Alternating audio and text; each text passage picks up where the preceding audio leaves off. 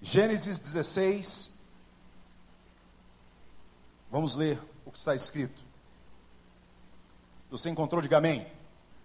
Quem não encontrou, diga misericórdia. Quem não trouxe a Bíblia, diga perdão, Senhor. A próxima vez eu trago. Se você vai acessar a sua Bíblia, desconecte o Facebook e conecte-se no God's Book. Ora, Sarai, mulher de Abrão, não lhe dera nenhum filho, como de uma serva egípcia chamada Agar, disse a Abrão: Já que o Senhor me impediu de ter filhos, possua minha serva. Talvez eu possa formar família por meio dela. Abrão atendeu a proposta de Sarai. Quando isso aconteceu, já fazia dez anos que Abrão, seu marido, vivia em Canaã. Foi nessa ocasião que Sarai, sua mulher, lhe entregou a sua serva egípcia Agar. Ele possuiu Agar e ela engravidou. Quando se viu grávida, começou a olhar com desprezo a sua senhora. Então Sarai disse a Abrão: Caia sobre você a afronta que venho sofrendo. Coloquei minha serva em seus braços, e agora que ela sabe que engravidou, despreza-me. Que o Senhor seja o juiz entre mim e você. Respondeu Abrão a Sarai: Sua serva está em suas mãos. Faça com ela o que achar melhor. Então Sarai tanto maltratou Agar que ela acabou fugindo. Versículo 7: O anjo do Senhor encontrou Agar perto de uma fonte no deserto, no caminho de Sur. E perguntou-lhe: Agar, serva de Sarai, de onde vem? Para onde vai? Respondeu ela: Estou fugindo de Sarai, a minha senhora. Disse então o anjo do Senhor: Volte a sua senhora e sujeite-se a ela. Disse mais o anjo: Multiplicarei tanto os seus descendentes que ninguém os poderá contar. Disse-lhe ainda o anjo do Senhor: Você está grávida e terá um filho lhe dará o nome de Ismael, porque o Senhor a ouviu em seu sofrimento.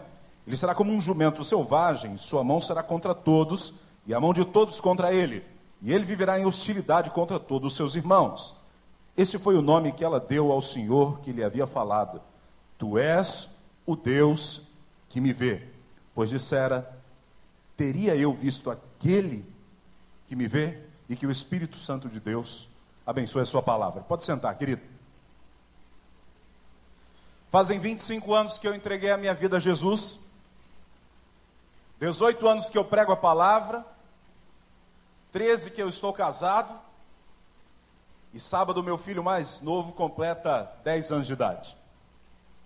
E ele estava descendo comigo no elevador esses dias e olhou no espelho e disse assim para mim: Papai, eu estou com cara de adolescente. E naquele momento eu falei para mim mesmo: Ih, foi-se o meu bebê. Não é mais aquele menininho que estava no colo toda hora. Mas quando eu penso na minha vida, se eu pudesse começar minha caminhada de fé hoje, com a cabeça que eu tenho, eu faria muita coisa diferente. Se eu pudesse começar o meu ministério hoje, com a cabeça que eu tenho, eu faria várias coisas diferentes. Deixaria de fazer algumas coisas também.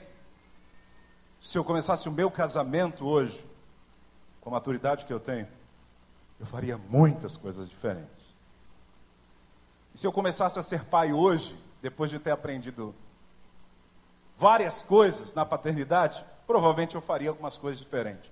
O fato é que a vida muda e algumas coisas passam muito rápido, mas na última década houve um despertar, especialmente por parte da igreja, numa área que era desprezada 10, 20 anos atrás que é a área da saúde emocional.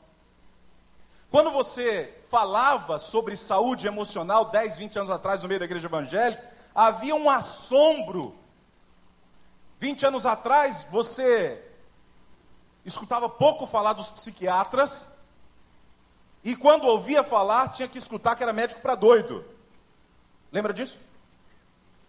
Quando alguém supostamente aparecia com uma depressão,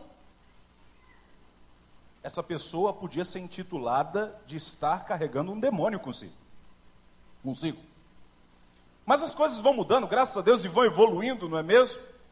O fato é que naquela época se preocupou com muitas coisas, e aquilo que também precisava se preocupar, que era a área emocional, a saúde emocional, deixou-se de lado. Mas houve um despertar nessa última década e nós estamos vivendo um momento muito importante da história que se fala muito. Se tem hoje médicos que são procurados, muito procurados, são psicólogos e psiquiatras, porque estão tratando a saúde emocional, inclusive de muitos de nós, que já somos crentes, servos do Senhor, mas que terminamos não cuidando muito dessa área. Mas o fato, irmãos, é que nós trazemos uma carga cultural, histórica, familiar na nossa vida, que muitas vezes a gente nem percebe. E eu me lembro que eu tinha apenas sete anos quando o meu papai faleceu. Ele tinha 33. Um infarte fulminante o levou. Uma morte súbita. Ceifou ele da nossa casa. Mas, passado quase 30 anos, eu ainda me lembro de atitudes dele que marcaram a minha vida. E eu tenho certeza que algumas dessas atitudes pautaram atitudes minhas com os meus filhos. Mas de lá atrás, de muito tempo atrás, o fato é que nós carregamos, inevitavelmente, e talvez você digam que eu gosto dessa palavra, paradigmas, que são filtros pelos quais a sua mente recebe informações e os qualifica. Determinando a forma que você vai pensar sobre determinado assunto, ou até mesmo a forma que você vai decidir, reagir e ter atitudes. O texto que nós estamos lendo vai revelar para nós uma sequência de fatos que nos ilustram como a história de uma pessoa, a sua cultura, afeta radicalmente a sua vida e, por vezes, negativamente, até chegando ao ponto de influenciar negativamente aqueles que estão à sua volta, aqueles que estão perto, por causa de um processo de adoecimento emocional. Quando nós olhamos o livro de Gênesis, no capítulo 11, versículo 30, nós temos uma revelação de que a mulher que lemos aqui, cujo marido era Abrão, até então chamada de Sarai, era uma mulher estéril. E no contexto que nós estamos citando isso aqui, ser estéril era uma calamidade. Essa era a melhor palavra para se definir. Porque uma mulher que não podia dar filhos ao seu marido, ela não era útil, mesmo naquele contexto, naquela cultura, podendo em qualquer momento ser substituída por outra mulher que pudesse dar filho. Sabe como é que as mulheres competiam naquela época? Quem tem mais filhos? Essa era a competição. Quem tem mais filhos é mais abençoado. E essa situação, ela não era apenas humilhante para Sarai, mas você vai perceber que também levou ela a um profundo adoecimento emocional. E nós estamos falando sobre isso, não é? O discípulo e a sua saúde emocional. Nós temos três personagens principais aqui nessa história. Eu queria mostrar para vocês um ciclo, se é que vocês já não perceberam. No primeiro momento dessa história, nós vamos ver uma decisão errada. E eu queria que você refletisse sobre isso, porque às vezes tomamos decisões baseado em paradigmas, baseado em cultura, e não tomamos decisões baseadas na palavra de Deus, e a consequência é o sofrimento, é o adoecimento. Sarai toma uma decisão, segundo o seu coração, baseado em ansiedade. Ela vai tomar a decisão de entregar a sua escrava ao seu marido, para que o marido a engravide, para que ela possa ter filhos por meio da escrava. Uma ideia que ela só pode ter adquirido porque passava muito tempo, gastando muito tempo pensando nisso e se deixando tomar por sua ansiedade. Ela começa a refletir sobre isso e até que ela chega a um ponto que ela diz: Olha, eu já estou ficando cada vez mais velha. Deus disse que vai dar o filho. Ele provavelmente não quis dizer para nós todos os detalhes. Então eu vou dar um jeito de resolver esse negócio. Então ela vai bolar um plano que eu já lhes falei e você vai perceber que o tiro sai pela culatra. Porque quando você tenta manipular a vontade de Deus, você vai se dar mal. Eu vou me dar mal, nós vamos dar mal. E aí, logo em seguida, a decisão errada dela, o ciclo vai continuar, porque vai vir uma reação errada, que é a do seu esposo. Quando o esposo escuta a história, eu fico imaginando a tremenda cara de pau dele. Porque você consegue imaginar ele vai começar a conversar com. Ela vai começar a conversar com ele, vai dizer o seguinte: ó, eu tive uma ideia aí, e a ideia é até razoável. Eu vou entregar então a minha serva para você, e é provável que Deus cumpra aquilo que ele te falou, esse negócio de dar filho, de multiplicar, através dela. E para mim está tudo certo, vai ser resolvido. Ela está vivendo um processo de angústia tão grande na sua alma, vindo desgastada, humilhada, que ela chega a tomar uma decisão totalmente inconsequente. E o marido, que provavelmente já vem desse ciclo de desgastes, também adoecido emocionalmente, porque ele está tendo que conviver com sua esposa todos os dias, choramingando, triste, às vezes nem querendo viver, pedindo talvez a morte para si, porque ela não pode ter filhos. Deus já prometeu, já passaram dez anos e parece que nada vai acontecer. E então ele simplesmente reage e vai dizer assim: tudo bem, ele concorda. A versão NVI em inglês vai dizer: e ele concordou com a proposta, ela o convenceu. Nós não sabíamos, não sabemos dizer qual é o nível de desgaste que eles estão vivendo. Logo em seguida, nós já tivemos, olha, então, uma decisão errada, depois uma reação errada, e agora nós vamos encontrar outra doente emocionalmente que vai ter uma atitude errada. Porque a serva que topou o plano, na hora que se vê grávida, começa a sentir melhor e maior que a sua senhora e começa a desprezá-la. Então o ciclo de relacionamento naquela casa era doentio. Estava todo mundo adoecido. Estava todo mundo passando um perrengue daqueles. Ninguém talvez queria viver naquele momento. E a história vai continuar, esse ciclo vai se repetir nesse texto. Olha comigo mais uma vez. Porque a reação, a decisão, a reação e a atitude errada vai afetar radicalmente o relacionamento e daqui para frente vai piorar, porque vai vir outra decisão errada. Preste atenção, lá no versículo 6, depois do plano de Sarai, ela não consegue lidar com aquilo que ela havia decidido. Começa-se um processo psicológico de culpa nela. E ela está tentando se livrar dessa culpa. E ela então toma uma decisão errada. Qual é a decisão errada? É colocar a culpa no marido.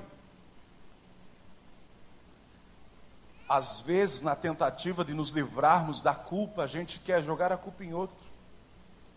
E ela vai chegar para o marido e diz: Olha, a culpa é tua. E aí vai vir mais uma reação errada do marido. Que reação é essa? Tudo bem, faça com a tua escrava o que você quiser. Olha que omissão desse camarada. Faça o que você quiser, mate se você quiser, é tua. E aí Agar vai cometer mais uma atitude errada, que é fugir. Consegue perceber o ciclo se repetindo aqui? Decisão errada, reação errada, atitude errada. Decisão errada, reação errada, atitude errada. Esse é um ciclo que pode se repetir na minha e na sua vida se nós não estivermos atentos aquilo que está acontecendo. Mas isso é só introdução, porque eu quero encontrar com você com a garra no deserto, porque ela começa a fugir, e ela é quem vai nos ilustrar melhor do que ninguém como é a vida de alguém que está doente emocionalmente. Ela está indo para o deserto de Sur, está fugindo, e a história nos fala no versículo 7 que um anjo a encontra e o anjo a chama pelo nome, o que é muito curioso. E vou já dizer para você por quê. Porque provavelmente essa história quer mostrar ao leitor que Deus conhecia pelo nome a história de H e quem era H. Mas o curioso da história é que o anjo, chamando pelo nome, chamando ela de serva de Sarai, vai fazer uma pergunta como se ele não soubesse de nada. De onde é que você está vindo? É muito curioso isso.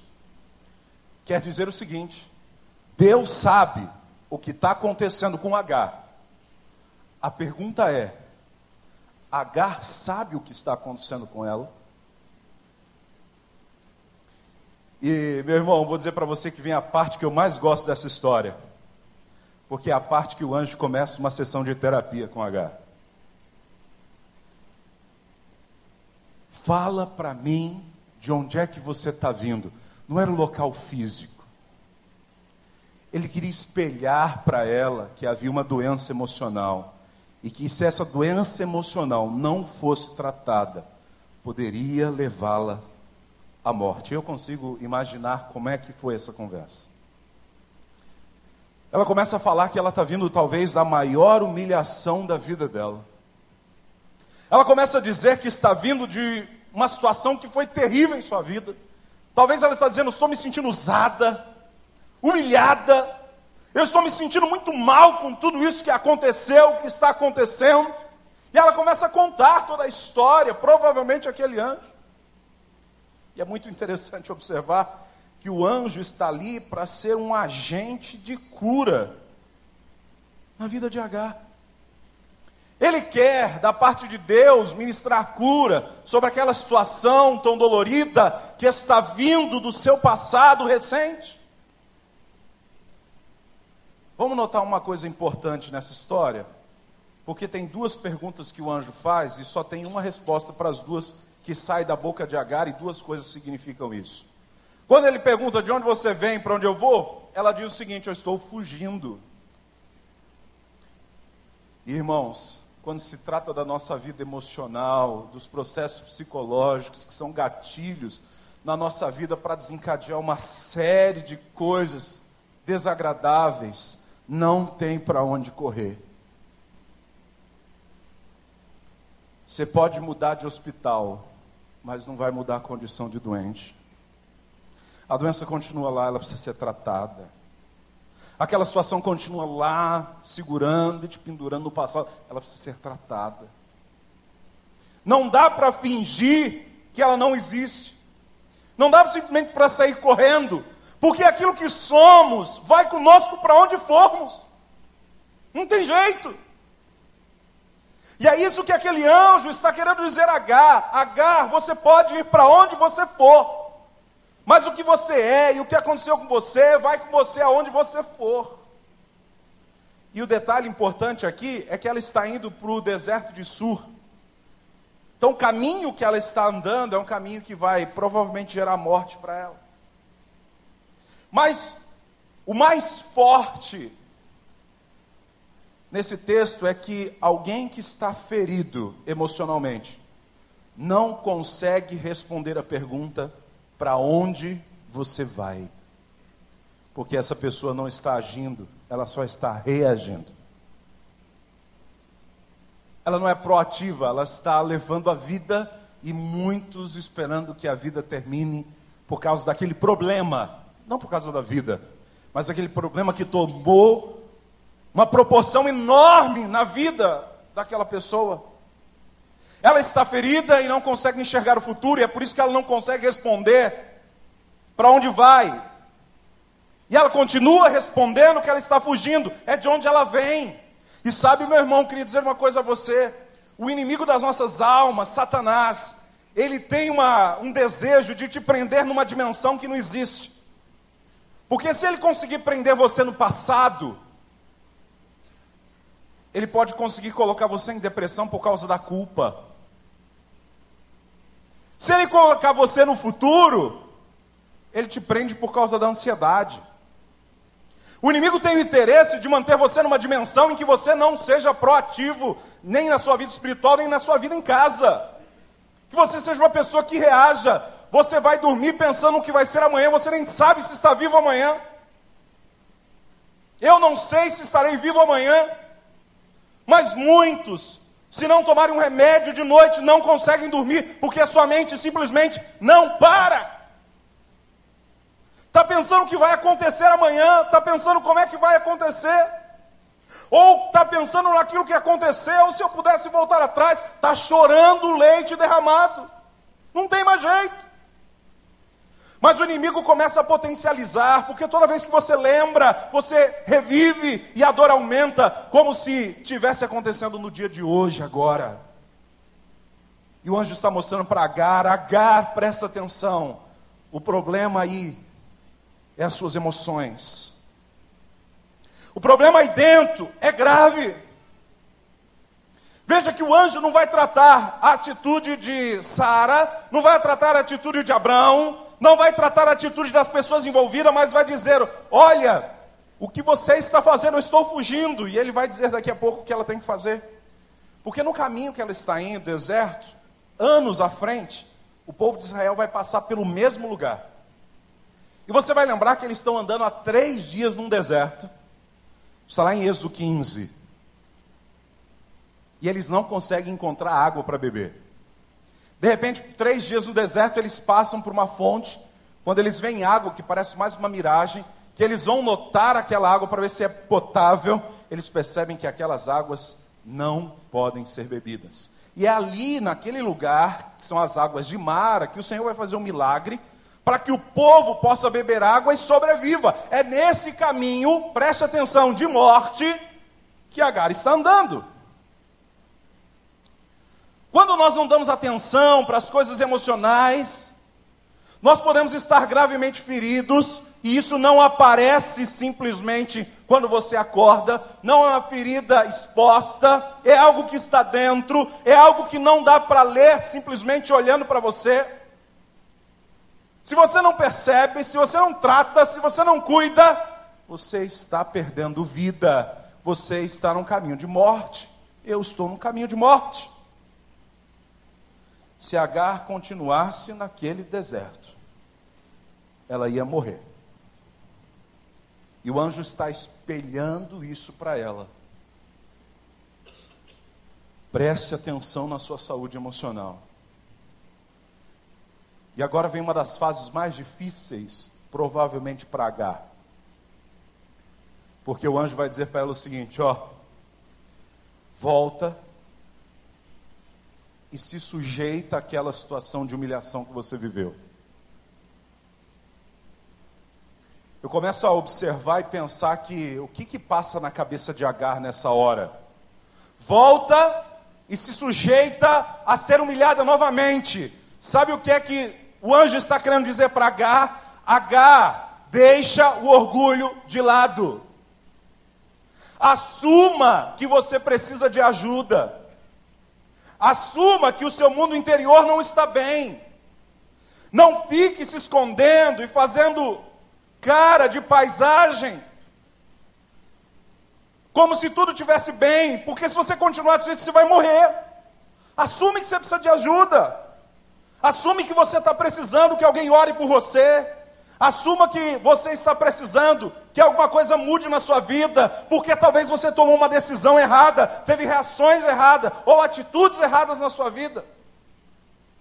Nem sempre os nossos erros nos levarão a problemas emocionais, mas há erros que nos levarão a graves enfermidades nas nossas emoções. Ei, Agar, de onde você está vindo, hein? Qual é a tua história? Ei, chegou a hora de baixar a bola, baixar a guarda, deixar o orgulho de lado. O que vão pensar de mim se o pastor Jorge fizer um apelo e eu for lá na frente? Diz para você mesmo, estou pouco me lixando, eu preciso é de Deus. Estou nem aí porque você vai pensar. Eu preciso que mude alguma coisa aqui dentro, porque eu estou perdendo vida. E não é o que você acha, o que eu acho que vai mudar isso, mas é o toque da presença de Deus na sua vida. É provável, meu irmão, que nessa noite, através do Espírito Santo de Deus e dessa palavra, o anjo do Senhor esteja perguntando para você: de onde você está vindo, hein? Qual é a tua história? Que está segurando você? E se você está entendendo isso, eu quero dizer para você: não continua nesse deserto, não. Assume que você precisa que Deus faça alguma coisa. E permita que o Senhor possa transformar completamente essa situação. Amém? Você está entendendo, Agar? Provavelmente o Espírito de Deus citou seu nome agora. Você está entendendo o que você precisa? Você precisa assumir que sozinho você não vai conseguir baixar as suas guardas. Talvez pedir perdão, Deus. Foram decisões, reações e atitudes erradas. Que eu preciso que o Senhor mude. Eu quero orar por você. Quero pedir a Deus que ministre sobre a sua vida. E esse altar vai ser o lugar de oração, de intercessão.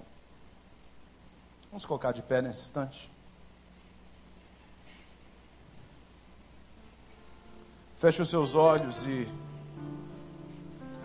busque o quanto dessa palavra tem a ver com você. E à medida que você admite essa necessidade de ajuda, porque você identifica que as suas emoções não estão bem, sai do seu lugar e venha para frente.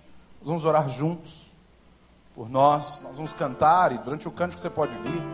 Venha para cá, eu quero orar por você. Eu quero impor as minhas mãos sobre você, para que o Senhor te cure, para que o Senhor te transforme.